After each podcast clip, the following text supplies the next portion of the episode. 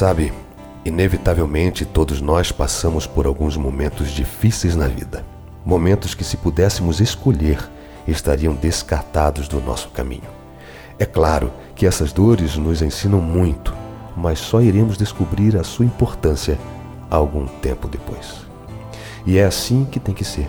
Essas dores insistem sempre em dizer que somos vulneráveis, que nossa estrutura não é de ferro e que o Google não sabe nos ensinar como lidar com elas.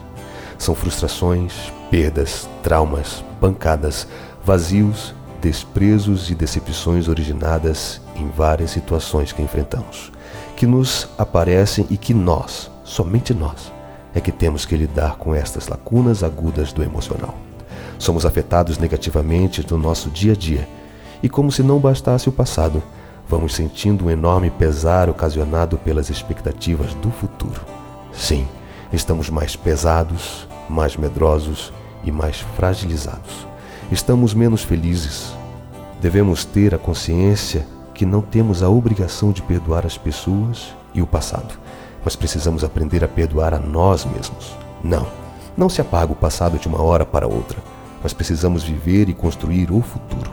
Aprenda que tudo que não te faz crescer deve ser cortado da sua vida. Isso vale para pessoas, empregos, amores, objetos e outros. Você deve cortar ou vai te causar mais dor, mais cedo ou mais tarde. Não se exija demais e não deixe que exijam de você além do que você consegue entregar. Não carregue a capa do super-herói e nem queira a vida perfeita das redes sociais. Sejamos reais. Aprenda a deixar ir quem te puxa para trás. Deixe ficar só quem te leva para frente. Isso vai ressignificando as feridas e amenizando as dores que insistem em te lembrar que elas ainda não foram saradas. Deixe de se atropelar tanto e dê a você mesmo o valor que você tanto espera que os outros deem a você.